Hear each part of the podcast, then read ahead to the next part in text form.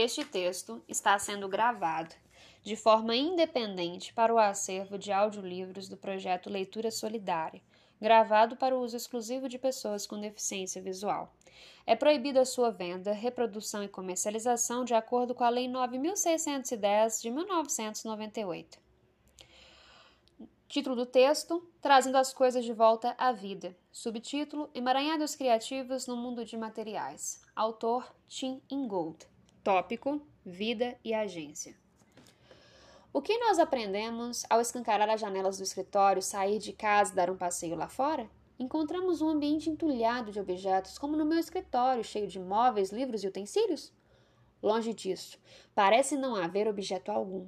De certo, há inchaços, crescimentos, afloramentos, filamentos, rupturas e cavidades, mas não objetos. Embora nós possamos ocupar um mundo repleto de objetos, para o ocupante, os conteúdos do mundo parecem já se encontrar trancados em suas formas finais, fechados em si mesmos. É como se eles tivessem nos dado as costas. Habitar o um mundo, ao contrário, é se juntar ao processo de formação. E o um mundo que se abre aos habitantes é fundamentalmente um ambiente sem objetos. Numa palavra, ASO, sigla para ambiente sem objetos. Lembremos que para Gibson um ambiente sem objetos seria um deserto nu e perfeitamente plano. Em seus termos, somente quando se acrescenta objetos, colocados sobre o chão ou pendurados no céu, um ambiente torna-se habitável. Como chegamos então a uma conclusão oposta, ou seja, que um ambiente repleto de objetos pode ser ocupado, mas não habitado? O que marca a diferença entre a visão de Gibson e a nossa? A resposta está nas nossas diferentes concepções sobre a significância das superfícies. Segundo Gibson, é através de suas superfícies externas que os objetos são revelados à percepção. Cada superfície, explica ele, é uma interface entre a substância mais ou menos sólida de um objeto e o meio volátil que o circunda. Se a substância é dissolvida ou evapora no meio, a superfície desaparece e com ela o objeto que ela envolvia. Abre parênteses, Gibson, 1979, página 16 e página 106, fecha parênteses. Assim, a própria qualidade objeto de qualquer entidade está na separação e imiscibilidade entre substância e meio. Porém, remova-se qualquer objeto e ainda fica uma superfície. Para Gibson, a superfície mais fundamental de todas, o chão, que marca a interface entre a substância da Terra embaixo e o meio gasoso do céu em cima. A Terra deu as costas para o céu, então? Se fosse assim, como supôs corretamente Gibson, a vida não seria possível. O ambiente aberto não poderia ser habitado. Nosso argumento, por outro lado, é que o mundo aberto pode ser habitado justamente porque, onde quer que haja vida, a separação da interface entre terra e céu dá lugar à mútua permeabilidade e conectividade. O que chamamos vagamente de chão não é uma superfície coerente, mas uma zona na qual o ar e a umidade do céu se combinam com substâncias cuja fonte está na terra, na formação contínua das coisas vivas. Sobre uma semente que cai no chão, Paul Klee, abre parênteses, 1973, página 29, fecha parênteses, escreve que, abre aspas, a relação com a terra e a atmosfera dá-lhe a capacidade de crescer. A semente cria raízes. Inicialmente, a linha se dirige para a terra, não para morar lá, mas para retirar a energia que precisa para alçar o ar. Fecha aspas. Durante o crescimento, o ponto se torna uma linha, mas a linha, longe de ser seguir a superfície pré-preparada do chão, contribui para seu trançado mutante. Em suma, não pode haver vida no mundo onde o céu e a terra não se misturam. Para termos uma ideia do que significa habitar esse mundo terra-céu, podemos voltar a Heidegger. Numa passagem reconhecidamente floreada, ele descreve a terra como, abre aspas, o detentor servente, florido e frutífero, dispersando-se em rocha e água, erguendo-se em planta e animal, fecha aspas. E do céu ele escreve que é, abre aspas, o caminho abobadado do sol, o curso das mudanças lunares, o brilho itinerante das estrelas, as estações sazonais e suas mudanças, a luz e o crepúsculo do dia, a escuridão e o brilho da noite, a bonança e a não bonança do clima, as nuvens flutuantes e o azul profundo do éter. Fecha aspas. Além disso, não se pode falar da Terra sem pensar no céu e vice-versa. Um partilha da essência do outro. Abre parênteses, Heidegger, 1971, página 149, fecha parênteses. como é diferente da descrição feita por Gibson, abre parênteses, 1979, página 66, fecha parênteses, da terra e céu como domínios mutuamente excludentes, rigidamente separados pela superfície do chão e habitados por seus respectivos objetos, abre aspas, montanhas e nuvens, fogo e pôr do sol, seixos e estrelas. Fecha aspas. No lugar dos substantivos de Gibson, que denotam itens de mobiliário, a descrição de Heidegger se vale de verbos de crescimento e movimento. No abre aspas, erguer-se fecha aspas da terra, coloca ele, na descarga irreprimível de substância através das superfícies porosas de formas emergentes, encontramos a essência da vida. As coisas estão vivas, como já notei, porque elas vazam. A vida no ASO, lembrando sigla para ambientes sem objetos, não é contida. Ela é inerente às próprias circulações de materiais que continuamente dão origem à forma das coisas, ainda que elas anunciem a sua dissolução.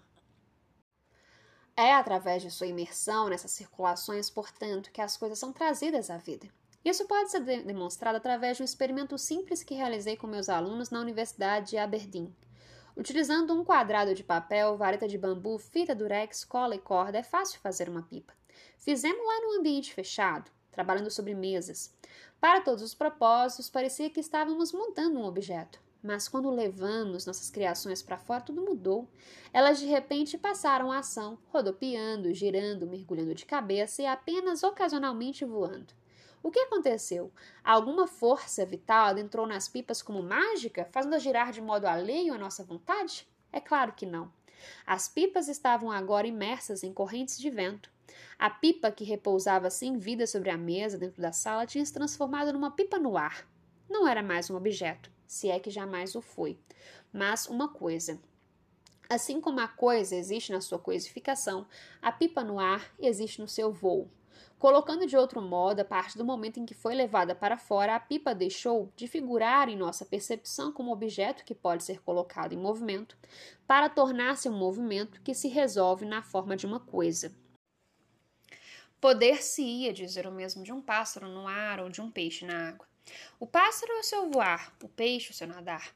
O pássaro pode voar graças a correntes e vórtices que ele introduz no ar. E o peixe pode nadar velozmente devido aos turbilhonamentos que ele causa com movimentos de suas nadadeiras e cauda. Cortados dessas correntes, eles estariam mortos. É aqui que chegamos e espero enterremos para sempre o chamado abre aspas Problema da agência, fecha aspas. Abre parênteses, Gué, 1998, página 16, fecha parênteses. Muito já foi escrito sobre as relações entre pessoas e objetos com base na ideia de que a diferença entre eles é longe de ser absoluta. Se as pessoas podem agir sobre os objetos que as circundam, então argumenta-se os objetos, abre aspas, agem de volta, fecha aspas, e fazem com que elas façam ou permitem que elas alcancem aquilo que elas de outro modo não conseguiriam. Abre parênteses, ver, por exemplo, Gasden, 2005, ponto e vírgula, Enari, ponto e vírgula, Roubra, ponto e vírgula, Wester, 2007, ponto e vírgula, Kinapé, 2005, ponto e vírgula, Latour, 2005, ponto e vírgula, Malafores, ponto e vírgula, Kinapé, 2008, ponto e vírgula, Miller, 2005, ponto e vírgula, e Chile, 2004, fecha parênteses. Não obstante, no primeiro movimento teórico que toma as coisas para enfocá-las em sua qualidade de objeto, abre parênteses, termo em inglês objectness, fecha parênteses, elas são retiradas dos fluxos que as trazem à vida. Vimos isso com a pipa, Pensar a pipa como um objeto é omitir o vento, esquecer que ela é, antes de tudo, uma pipa no ar. E assim parece o voo da pipa é resultado da interação entre uma pessoa, abre parênteses, quem a empina, fecha parênteses, e um objeto, abre parênteses, a pipa, fecha parênteses, enquanto tal. Ele só pode ser explicado imaginando que a pipa seja dotada de um princípio animador interno, uma agência que a coloca em movimento. Na maioria das vezes, contraria a vontade daquele que a empina. De modo mais geral, sugiro que o problema da agência nasça da tentativa de reanimar um mundo de coisa já morto ou tornado inerte pela interrupção dos fluxos de substância que lhe dão vida. No ASO, sigla para ambientes sem objetos, as coisas se movem e crescem porque elas estão vivas, não porque elas têm agência. E elas estão vivas precisamente porque não foram reduzidas ao estado de objeto. A ideia de que objetos têm agência é, na melhor das hipóteses, uma figura de linguagem, imposta a nós, anglófonos, ao menos, pela estrutura de uma linguagem que exige de todo verbo de ação um sujeito nominal. Na pior, ela tem levado grandes mentes a se enganar de um modo que não gostaríamos de repetir. Com efeito, tomar a vida de coisas pela agência de objetos é realizar uma dupla redução, de coisas a objetos e de vida à agência. A fonte dessa lógica redutivista é, acredito, o modelo ilemórfico. Fim do tópico: vida e agência. Início de novo tópico: materiais e materialidade. Quando os analistas falam do aspas, mundo material, aspas, ou mais abstratamente de aspas, materialidade, o que eles querem dizer? Abre parênteses em Gold 2007, fecha parênteses. Que sentido faz invocar a materialidade de pedras, árvores, nuvens, prédios ou mesmo pipas? Coloque essa questão para estudiosos da cultura material e provavelmente terá respostas contraditórias. Assim, uma pedra, segundo Christoph Tilley, abre parênteses 2007, fecha parênteses, pode ser vista em sua, abre aspas, materialidade bruta, fecha aspas, simplesmente como um agregado amorfo de matéria. Não obstante, pensa ele, precisamos de um conceito de materialidade para compreender como determinados pedaços de pedra adquirem forma e significado dentro de contextos sociais e históricos particulares. Abre parênteses, Chile, 2007, página 17, fecha parênteses. No mesmo sentido, o arqueólogo Joshua Pollard, abre parênteses 2004, página 48, fecha parênteses, explica que, abre aspas, por materialidade, entendo como caráter material do mundo é compreendido, apropriado e envolvido em projetos humanos, fecha aspas. Podemos reconhecer em ambos os enunciados os dois lados do modelo ilemórfico. De um lado, a materialidade bruta ou o abre aspas, caráter material, fecha aspas, do mundo. De outro, a agência dos seres humanos que lhe dá forma. No conceito de materialidade, a divisão entre matéria e forma é reproduzida ao invés de colocada em questão. O próprio conceito de cultura material é uma expressão contemporânea do ilimorfismo matéria-forma. Quando Tilley escreve sobre aspas materialidade bruta, fecha aspas, ou o arqueólogo Bionar Olsen, abre parênteses 2003, página 38, fecha parênteses, fala da, abre aspas, fisicalidade dura do mundo, fecha aspas, é como se o mundo tivesse interrompido sua mundificação e cristalizado na forma de um precipitado sólido e homogêneo, à espera de ser diferenciado pela sobreposição de uma forma cultural. Nesse mundo estável e estabilizado, nada flui, não pode haver vento, clima, nem chuva para umidificar a terra ou os rios que correm por ela. Muito menos o abre aspas erguer-se e fecha aspas da terra enquanto planta o animal. Não pode haver vida, não pode haver coisas, somente objetos. Em suas tentativas de reequilibrar o modelo lemórfico, os teóricos têm insistido que o mundo material não é passivamente subserviente aos desígnios humanos. Não obstante, tendo interrompido o fluxo de materiais, eles só são capazes de compreender a atividade que ocorre do lado do mundo material atribuindo a agência a objetos. Polar, contudo, diverge um pouco. Ao concluir um importante artigo sobre, aspas, a arte da deterioração e a transformação da substância, aspas, ele nota que coisas materiais, assim como pessoas, são processos e que sua agência real está justamente no fato de que elas, abre aspas, nem sempre podem ser capturadas e contidas. Abre parênteses, Polar, 2004, página 60, fecha parênteses. Como vimos, é no contrário da captura e da contenção, na descarga e vazamento, que descobrimos a vida das coisas. Com isso em mente, podemos voltar a Doluce e Guattari, abre parênteses 2004, página 451, grifo dos autores, fecha parênteses, que insistem que onde quer que encontremos matéria, esta é, abre aspas, matéria em movimento, em fluxo e variação.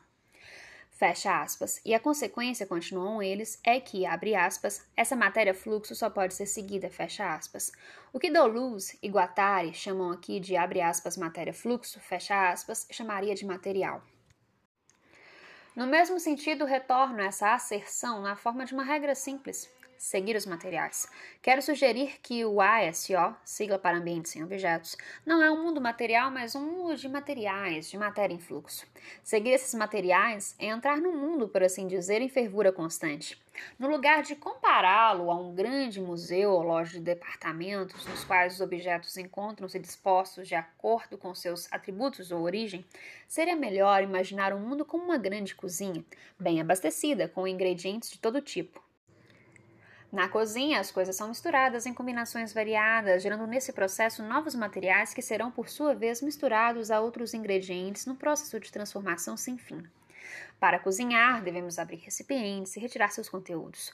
Temos que destampar coisas. Em face das proclividades anárquicas de seus materiais, o cozinheiro ou cozinheira tem que se esforçar para manter alguma aparência de controle sobre o que se passa. Um paralelo, talvez ainda mais próximo, seja com o laboratório do alquimista.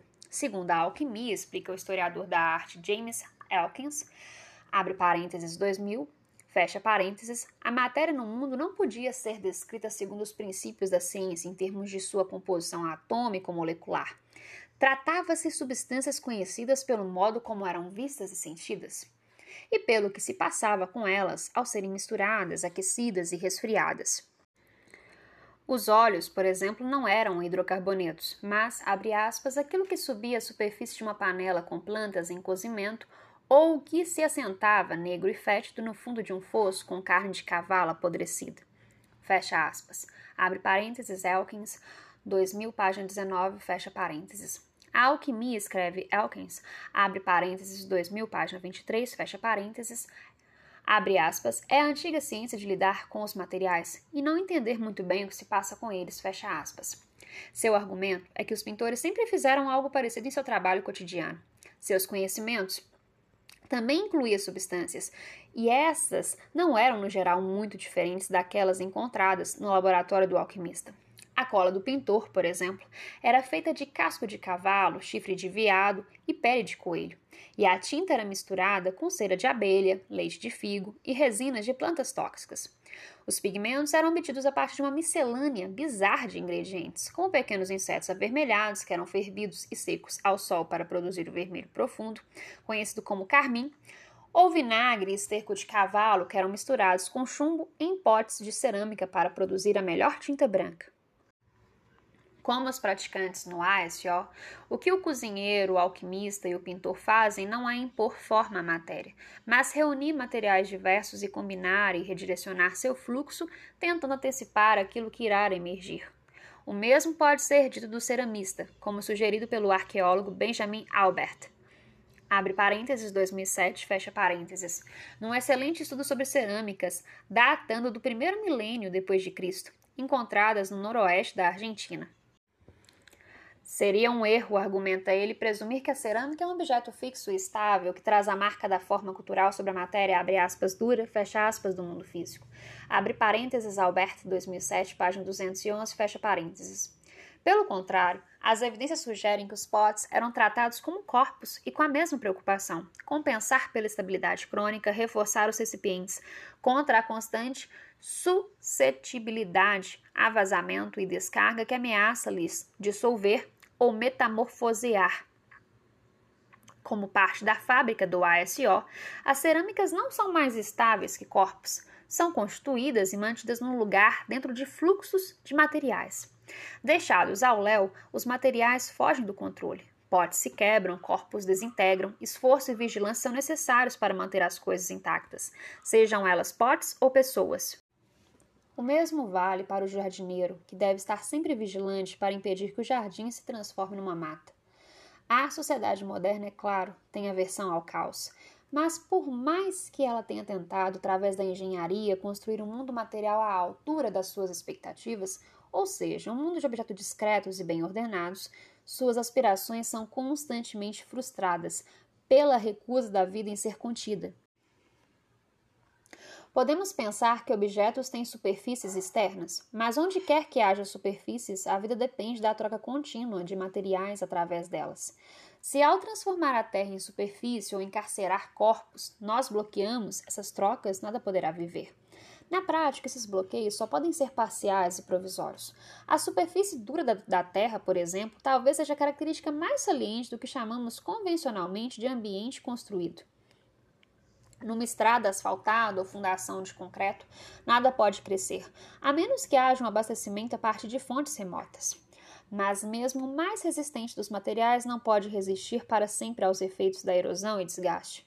A superfície afastada, atacada por raízes por baixo pela ação do vento, chuvas e geadas por cima eventualmente, racha e se espedaça, permitindo às plantas crescerem através dela para se misturarem e se ligarem novamente à luz, ao ar e à umidade da atmosfera. Onde quer que olhemos, os materiais ativos da vida estão vencendo a mão morta da materialidade que tenta tolhê-los.